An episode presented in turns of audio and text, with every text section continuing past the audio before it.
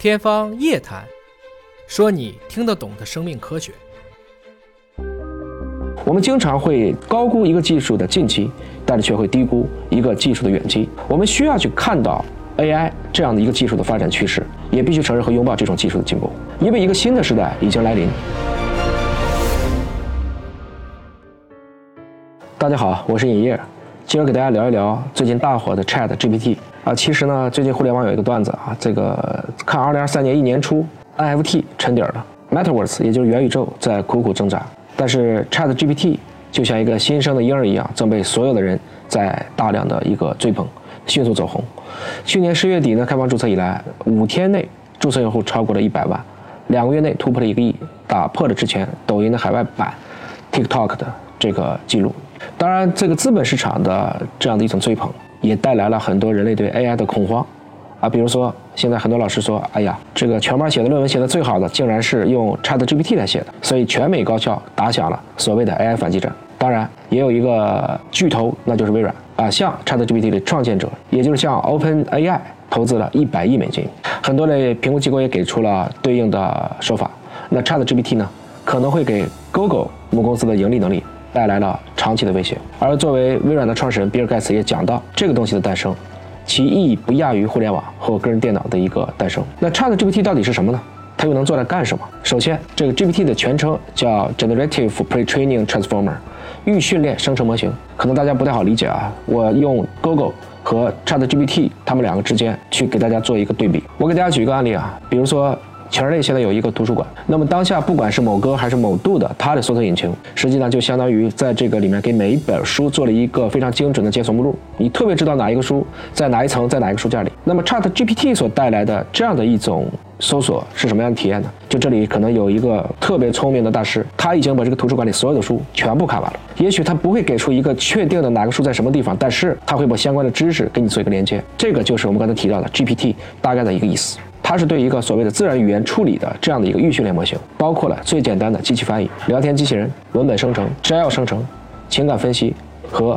问答系统等相关的功能，比如说我让他来一首春天的诗，你看他很快就给你写出来。甚至你可以我要一个杜甫风格的诗，他也能够很快的生成。就是因为他这种在聊天，包括文本生成方面的神奇表现，网友们开发出了各种花式的玩法，既可以像 Siri 这样的，你可以跟他去调戏斗嘴，又可以精准的去描述问题，让他给你写出各种各样搞笑的，也会有非常多的正经的用途。比如说写个求职信呢，写个思想汇报啊，甚至写论文，可以说只要你问题描述的足够精准，它的答案基本上是在平均线以上的。影哥亲测呢，对英文的识别比中文更好，但即使是中文，他写很多我们常用这种文体的水平，我相信肯定比一个刚毕业的我们说大学生不遑多让。他这个爆火以后呢，很多的研究人员，包括互联网创业人员，已经对其在商业管理，尤其在医疗、法律方面的能力都进行了测试。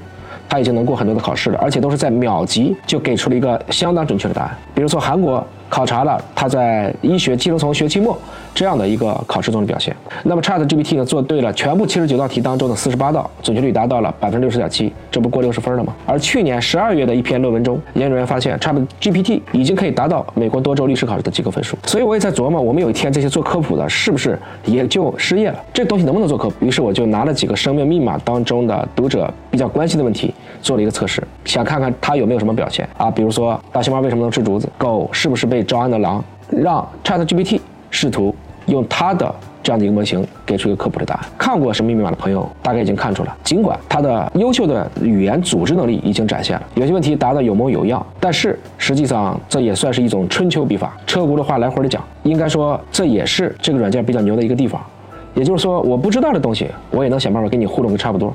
某种情况下，我们人类在遇到这样的问题，也会用这样的一个方式。这背后的原因呢，还是因为 ChatGPT 说来说去，它还是基于一个训练模型来操作的。那也就是说，如果你没有足够多的训练模型，你就没有办法去指望它能够生成新的内容。所以，如果你的这个内容领域都比较新，其实你是很难能够做到让它也能够根据线下的一些情况给出一些更高级的推理的。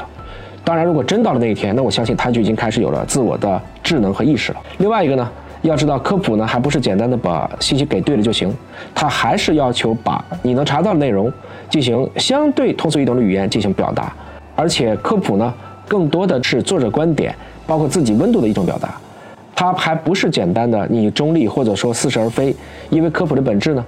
要激发兴趣。没有这样感情的，甚至带有个人情感的这样的科普是难以深入人心的。